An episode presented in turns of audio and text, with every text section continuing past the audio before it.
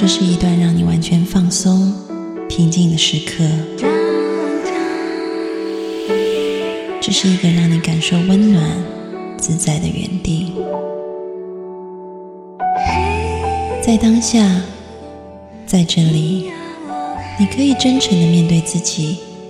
我是你的心灵守护者，我是安安老师。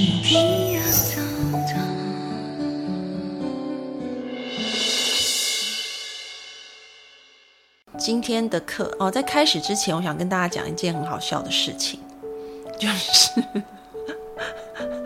我今天接到一个那个电话啊，然后那个电话我觉得蛮有趣的，就说嗯，他就打来，然后还蛮煞有其事的，他就说：“哎，你这支电话马上就要被停机了，然后就会欠费哈。”然后呃，我就说：“嗯。”是吗？他就说对，就是马上就要停机，你要赶快补缴钱。然后我就说哦，这样子好，那我补缴。然后后来他好像不太死心，他就说我再帮你查一下好了啊。然后他就说，我就听到他打电脑噼里咔啦的声音哈。然后后来他就说，哎，我查到你还有一只手机哈，也欠了很大笔的费用这样。但其实我一听就知道说那个手机应该是假的，因为那不是我的手机嘛，所以。一般人应该听到这种就会很紧张，就说啊，那个不是我的手机耶，是不是搞错了啊？但是我就没有这样讲，我就说哦，对耶，我那一只也欠了很多钱呢。然后那个打电话给我的那个骗子好像就有点傻眼，我说真的欠了超多钱的，我要赶快去缴，这样。然后他就。他就很无言这样子，因为他大概没有碰过这一种的吧，就是还顺，因为一般通常都是会很紧张，说那不是我的手机，然后我还跟他说那是我的手机，真的欠了很多钱，他好像一下就愣住，他不知道怎么回我，然后他就马上把电话挂掉了。OK，好，好，那我们就开始今天的这个啊直播哈，那嗯。因为今天有在那个喜马，还有我们的荔枝上面直播，但是看起来好像还没有人进来听啊。那如果你是荔枝或喜马的听众啊，你也可以加安老师的公众号“赵安 A N”，可以直接进来看我的视频。因为其实我们现在是视频直播，只是同时你们会听到听到音频哈。好，那今天我们要讲就是贫穷限制了想象吗？啊，那嗯，我为什么这周想要讲这个题目呢？其实是因为我这周接到一通电话，然后呃，这一位朋友的这个经历，就让我想起诺贝尔经济学家去年的得主他们做的研究，然后其实跟心理学也非常有关系。然后我里面也会谈到，就是最新的一些关于。这个呃心理学的实验可能推翻掉以前的结果哈，所以今天有非常多的内容啊，然后我看一下，就是，OK，我我看到弹幕说碰碰到骗子都这么幽默，因为我觉得很好玩嘛哈，OK，好，然后嗯啊讲到哪里？OK。所以，呃，今天今天的内容那个知识的量会比较多一点哈。那，呃，就先提前预告一下这样子。那么，这个故事是这样子的：我前几天呢接到了我以前的一个呃朋友，其实他是比我小十多岁的一个呃年轻的朋友哈。那那时候我们是在教会里认识的。嗯，他是一个出身非常底层的嗯家庭啊，那他就打电话给我，他就跟我说安安姐，因为他叫我安安姐姐，从以前就这样叫我，但我们已经很久没有联系了。他就说安安姐，我有一件事情想要跟你讲，他就说我哥哥啊，嗯，就是之前大概一年前去了非洲，然后去打工。啊，因为他哥哥在台湾没有找到什么工作，然后后来就在当地很快的就跟一个当地的伊索比亚的女人结婚生子这样子，所以现在孩子大概快要就是他们速度非常快，我感觉才刚去没多久，可能那个嫂嫂就怀孕了哈，所以现在小孩就是差不多就还不到一岁，但是快要一岁了，所以速度非常快哈。然后，呃，因为最近疫情的关系，非洲整个的经济状况很差，所以他就带着太太，他的太太是不会讲中文的，然后从非洲回到台湾来，但是因为他的哥哥还是失业的，所以太太就在家里面，然后感觉是有产后忧郁啊，所以就把家里东西都砸烂了，然后后来，呃，又去打他的哥哥，哈，家暴他的哥哥，所以他哥哥就去申请。那个警察的保护令，然后他就说：“现在，呃，这个问题要怎么办？”哈，他就问我。那当然就是我也企图去帮他找一些政府的资源，因为其实呃台湾很小，然后台湾有伊索皮亚的这个移民，全台湾我们去问了只有四个人哈，所以人非常少，所以能够提供的资源其实真的非常有限。呃，包含这些呃福利啊，或者是社会安置资源都是非常非常有限的哈，所以嗯，他就呃陷入了一个不知道怎么办的一个困境哈。那当然，后来我也是去寻找一些其他的社福机构，看能不能去帮助他这样子。那呃，这个朋友他的哥哥有这样子的经历，其实我一点也不意外。啊，因为呃，我这个这个小妹妹朋友啊，她以前就跟她哥哥是差不多的哈，嗯，大概十多年前吧哈。然后我认识她没有多久，她那时候后来高中毕业就去打工哈，那呃也是在工厂里面做这种一线的，就是作业员的工作。那在那个工厂里面工作的时候呢，她就认识了她的男朋友。然后有一天，她跟她的男朋友就想说：“哎，那个，如果我们去办一张信用卡，然后我们用信用卡去消费，然后消费到钱全部花光以后，那我们只要再去办下一张信用卡，就可以把下一张的卡的钱拿来。”就是还前一张信用卡还一点点，又可以享受第二张信用卡更多的钱，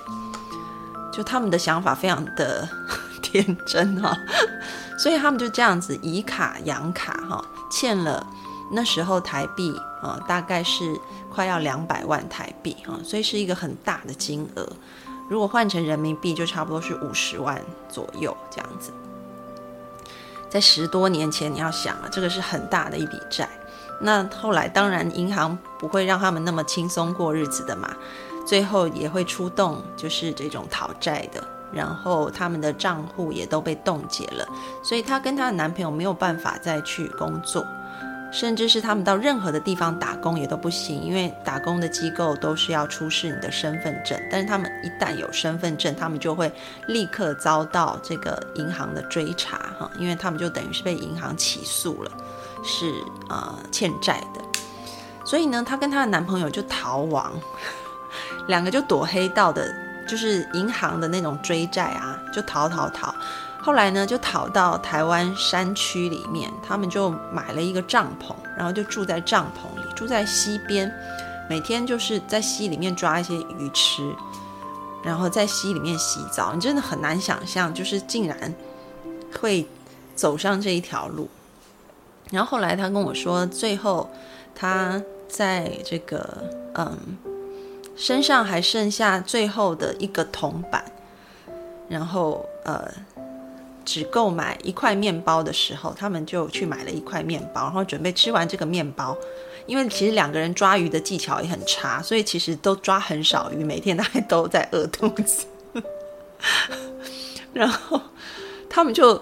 买了最后一块面包，然后两个人分一半吃了以后呢，就决定要一起殉情这样子。怎么殉情呢？就决定就是啊，各自把各自就是吊在树上，就找棵树吊死这样子。因为在山里嘛，树就特别多。然后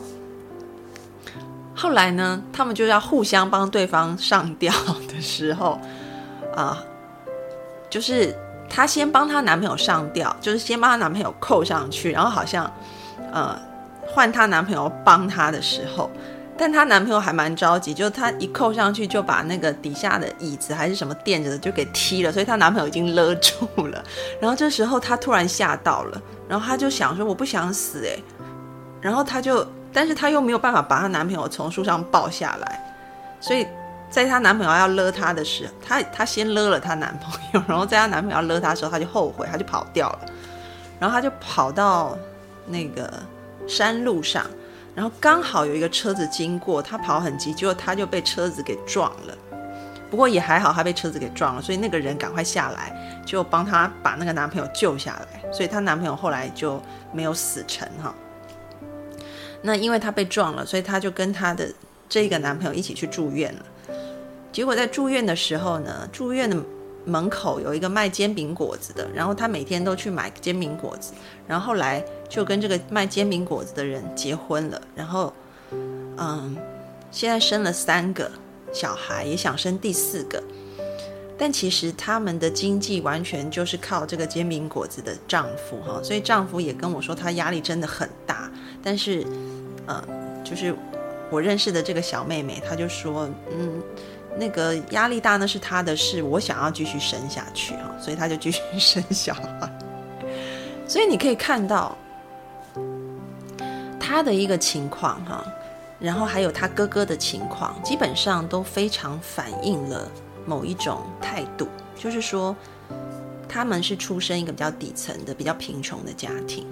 然后呢，就造成了他们后来的很多思维模式。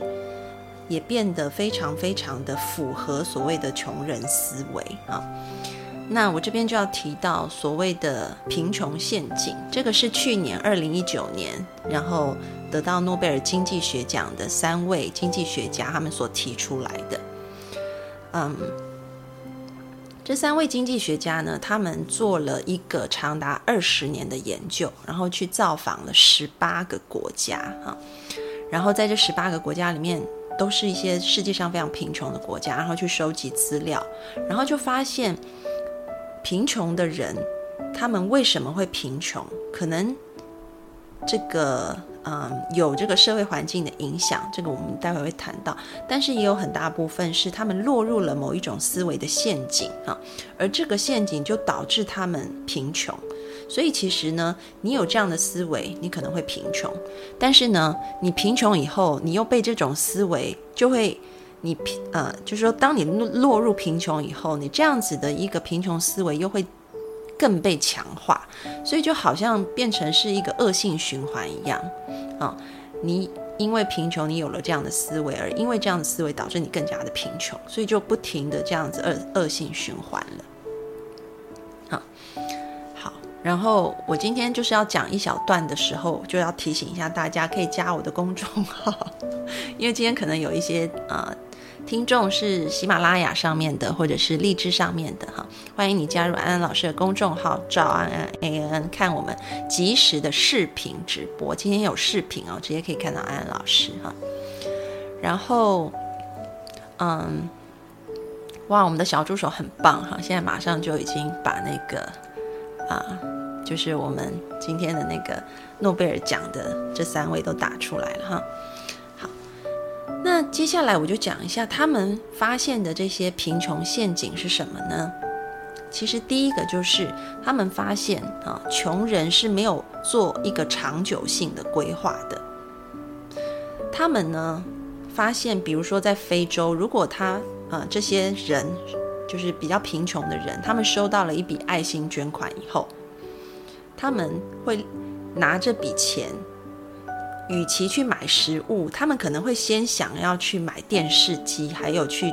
参加一些庆典活动。那你会想说，哈，嗯，爱心捐款拿到了，不是应该先填饱自己的肚子吗？但是他们会没有办法克制自己，想要先让自己享乐一下。所以你会发现世界上那个，你可以可能可以看到很多的新闻，就是有很多人中了乐透彩一笔大金钱以后，后来就落得他还是后来还是变得很穷，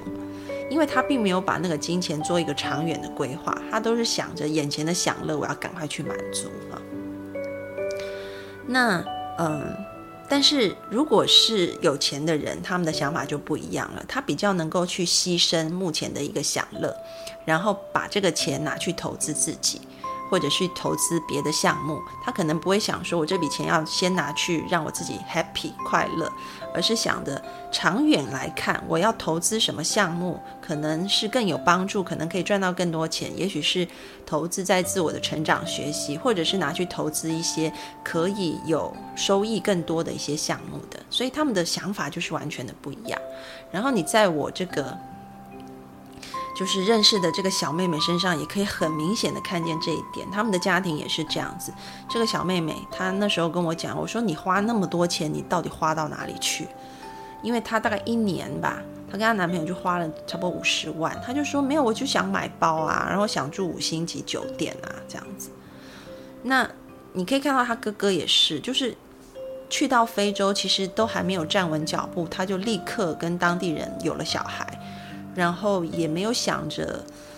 呃，就是如果有了小孩，如果未来要接回台湾生活，可能太太也必须要学中文，也完全没有，然后就就就这样子跑回来了。所以你可以看到，一切都是没有规划的，没有长久规划的，都是眼前想干嘛就先干嘛了哈。所以这一点就非常明显，在他们身上可以体现出来。然后呢，这个我在这边也要讲一个有关棉花糖的实验哈。这个棉花糖实验其实是一个非常非常久的心理学研究，是一九六六年到一九七零年做的。那时候是斯坦福 （Stanford） 大学，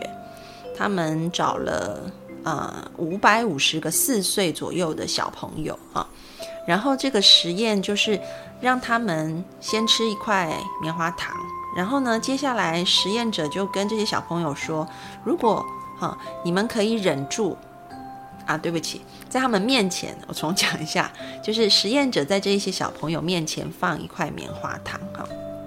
然后实验者就告诉他们说，如果你可以忍住不吃这个棉花糖十五分钟的话，那等到十五分钟以后，你可以得到两块棉花糖，啊，那结果呢，就是只有百分之三十，就三成左右的小朋友，他们可以忍住不吃，然后得到第二块棉花糖。那其他的小朋友，七成的小朋友都在十五分钟以内忍不住了，他就把那个棉花糖给吃掉了。所以那时候得的一个结论就是说，嗯，然后后来呢，这个研究者就去观察他们长大以后的情况，啊，就是成为青少年还有成人以后的状况。后来就发现那一些比较能够忍住不吃的小孩，还有那些忍忍不住的小孩，啊。那一些忍不住的孩子呢，就比较容易，啊，有这个吸毒的问题、肥胖的问题，然后学业成绩比较差，然后也比较容易交到坏朋友，然后呢，他们的这个注意力也比较不集中啊。所以那时候就得一个结论说，就是你是否能够延迟满足，就可能会决定了你未来的成就哈。但是呢，这个研究呢，嗯，在前几年吧，就被纽约大学的啊另外两个心理学家给推翻掉了啊。然后推翻掉以后是怎么一回事呢？这个纽约大学他们就重新做了一个类似的研究，他们收集更多的孩子，有九百名的孩子啊。嗯，实验程序不一样啊，但是呢，呃，就是概念是类似的哈。那么这九百名儿童跟之前那个斯斯坦福他们呃找的那个孩子也不太一样，因为斯坦福他们找的孩子是他们那个地区的孩子哈，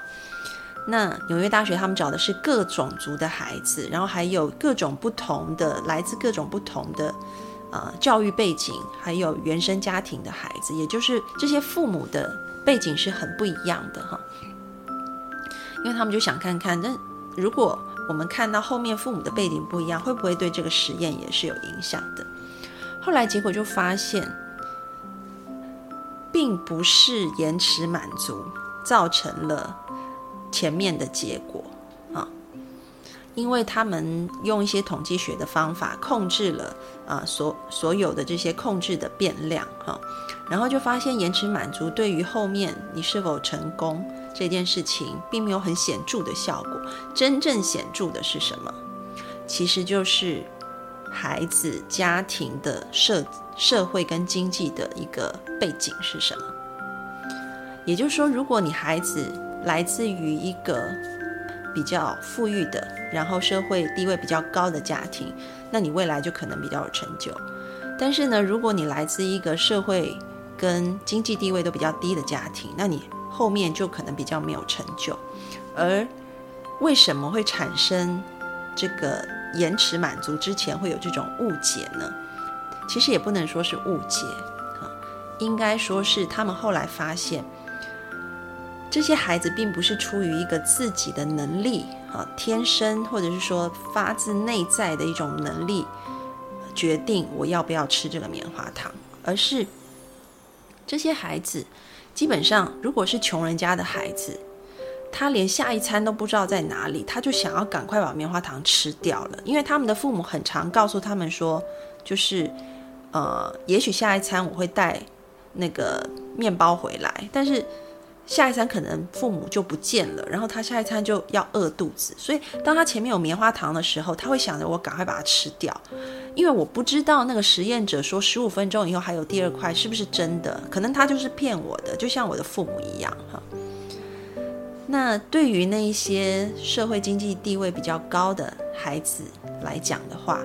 因为他们平常就可以吃到棉花糖，所以那个棉花糖对他们的诱惑跟吸引力。啊，第一个就没有那么大，所以他们比较可以在那个时间内去忍受那个诱惑。然后第二个，他们的父母也是比较，呃，对于他们的承诺是能够兑现的。爸爸今天要拿买一一个那个巧克力给你吃，爸爸就是会买的。他不会像前面那一些很低社经地位家庭的孩子，是下一餐都不知道饭在哪里哈，所以就会造成了这个影响。所以你可以发现，就是从无论是新的这个实验哈，或者是这个我们刚刚说针对贫穷国家的这个经济学的研究，都发现其实贫穷限制了想象，是限制了大家对于未来的那个规划。你变得会非常只专注在当下，我是否能够赶快拿到这个资源啊？第一个是为了自己。的就是能不能活下去，然后第二个是他们发现，穷的人因为平常压力很大，哈，所以他们体内的荷尔蒙就是呃压力荷尔蒙也是比较高的，就是呃可体松比较高。那这种压力荷尔蒙会导致你很想去做一些比较冲动的事情来让自己快乐，啊，所以你也会看到为什么，嗯，无论是非洲人他把爱心捐款拿去买。电视机，而不是买食物，或者是我的这个朋友他自己，还有他的哥哥，都可以看出来这种呃冲动的享乐其实是很明显的啊。好，那这是我要讲的第一点哈，就说这个贫穷陷阱。第一点就是这个贫穷的思维，就是只看眼前，没有一个比较长久的规划哈。那第二点呢？就是时间价值的一个部分啊，嗯，我记得前一阵子我跟小米有，因为我们现在还是常常会去做节目嘛，然后我跟小米在做节目的时候，就有嗯有听众就问到一些关于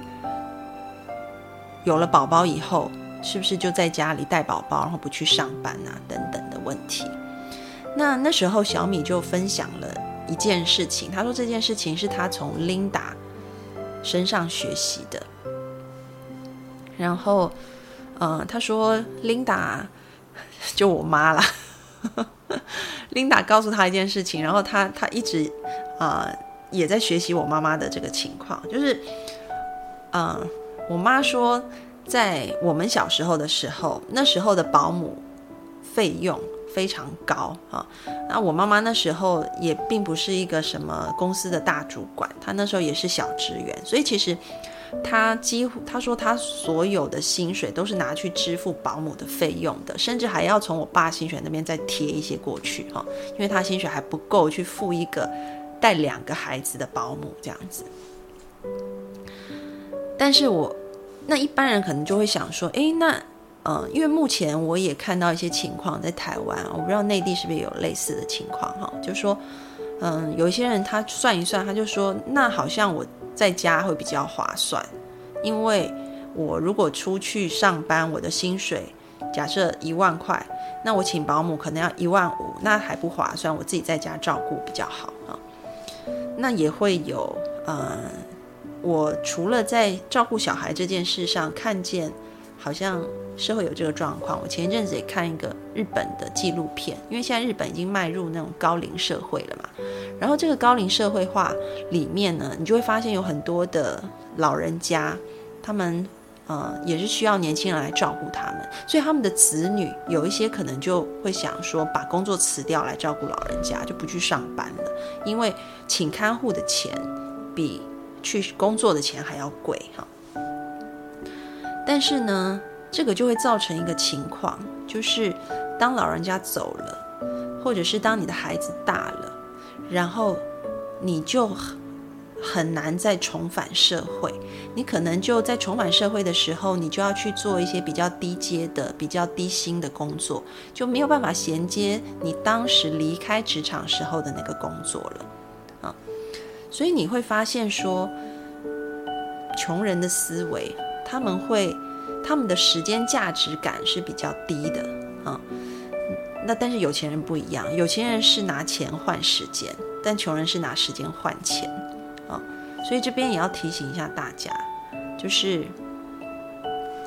OK，好，小助手提醒我，时间过了一半，好，然后。啊，那这边也提醒一下大家哈，可以加入安安老师的公众号哈。如果你现在听的是我的语音直播的话，欢迎你进来公众号里面按直播间看视频的直播，啊，就加赵安安 A N N 就可以进来了。好，然后我一下被打断了，我讲到哪里？OK OK，我想起来了。好，然后呢，所以我们讲到这个时间价值感啊。我们要去避免这一种穷人的思维，哈。所以，即便是可能你现在的工作，呃，就是跟你的时间比起来，也许那个，呃，你的时间还没有那么宝贵。但是，我觉得你要坚持富人的思维，就像琳达那时候一样，哈。琳达就很坚持，她她即便她赚的钱没有保姆多，她都要出去赚钱啊。所以她才能够这样一路慢慢慢慢往上升，从小职员升到大主管。而不是中间可能就断掉了，然后很长一段时间要再回到职场，你就很难有那样的价值哈。所以，所以这个是要提醒大家的。那第三个呢，就是我们讲哈，为什么穷人他会这么短视啊？其实主要是因为他们承受风险的这个能力很低，这个就是第三个所谓的贫穷陷阱。嗯，有听众说“穷爸爸富爸爸”嘛，其实有一点类似，但我们今天讲的是更加是这个啊，就是诺贝尔经济学奖去年的得主他们的研究哈。好，那嗯，我们提到说，穷人因为他承受风险的这个呃能力比较小，所以他会放大眼前的风险，他会把小事情就是。啊，就是那个风险对他来讲，他的承受度是比较低的。我举一下，就是这个呃，诺贝尔经济学奖他们提提到的这个研究哈，他们发现，在非洲有很多，嗯，这个父母他们不给小孩打疫苗，为什么呢？第一个打疫苗要钱嘛，啊，那但是第二个就是他们看到了。有小孩打了疫苗还是一样生病啊？我们知道疫苗的保护作用也不是百分之百啊，但是他们就会考虑到说，既然打了有可能会再生病，那我们就不要打了，因为打要钱这样子。但是这个就造成一个后果，就是他们可能原本有一些钱的啊，还有一点点那些捐款啊什么给到他们的。但是因为小孩没有打疫苗，所以导致他生病的几率很大，然后最后就花费很高额的医药费，在在啊收收摊收烂摊子哈，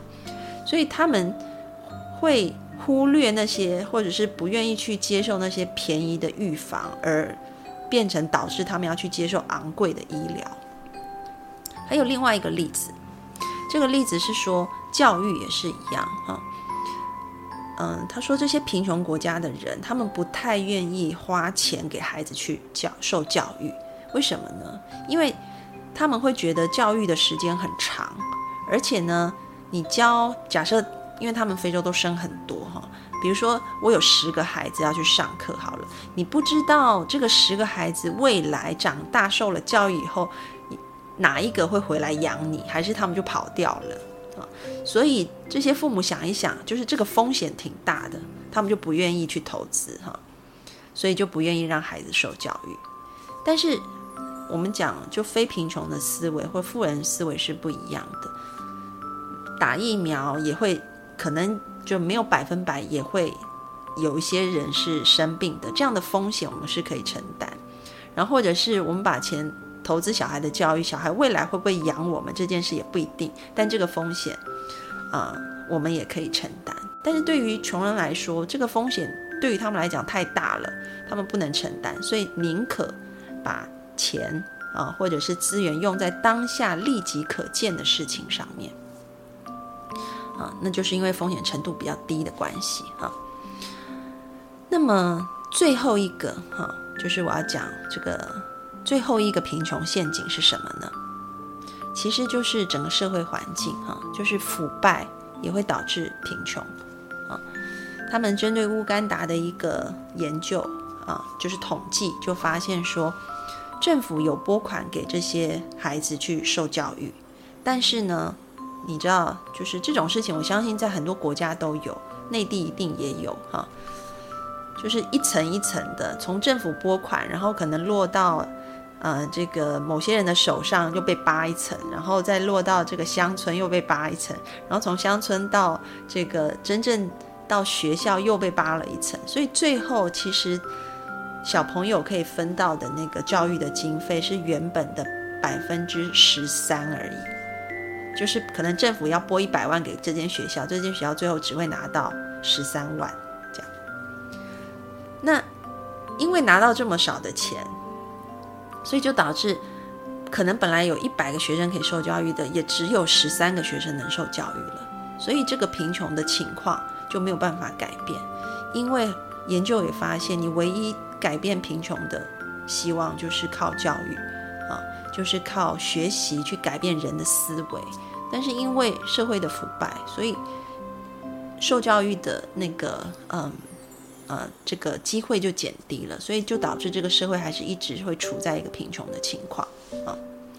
所以呢，我觉得我们都很幸福，我们有机会受教育，特别是像大家还有能力可以来看安安老师的直播哈，是很幸福的一件事。我也很幸福啦，可以呃把我阅读的知识也分享给大家。但是从今天的那个分享的内容里面，大家就可以发现，其实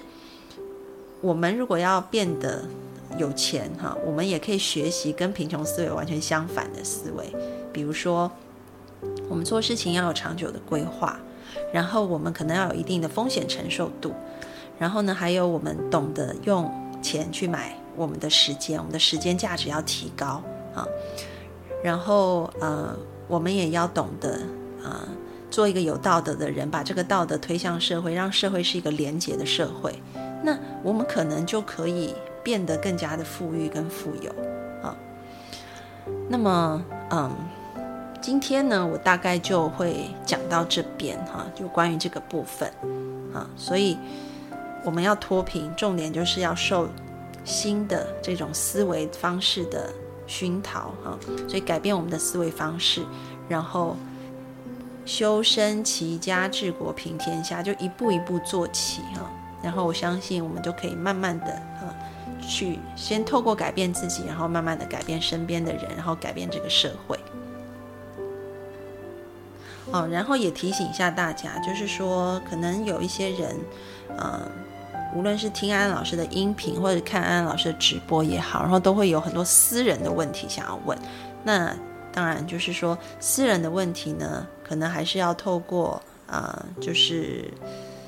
在弹幕上提的，如果我能够，如果这个也是大家普遍的问题，我可以回答哈。但如果是你比较私人，然后也关乎你很多你自己的呃家庭啊，你个人的工作职场这种，就是跟大家会有一些区别啊的部分的话，那这种比较深度的呃探寻。就可以来用安安老师咨询的服务，你们可以加赵安安 A N N 公众号里面啊，然后点那个咨询问答就可以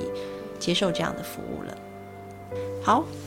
我们今天的直播就要到这里啦。那么要找安安老师的就进来公众号找我吧，搜寻赵安安 A N N 就可以进来啦。嗯，然后呃，我们九月份开始，虽然每个月只有一次的公益直播，但是呢，我们会把很多时间花在筹备新的课程，所以也可以期待我们的新课程。那我们今天的时间就到这里喽。那如果你们有一些私人的呃情况想要解决的话，哈，那也可以利用公众号里面的咨询问答，啊，点进来看就可以看到啦。好，拜拜喽。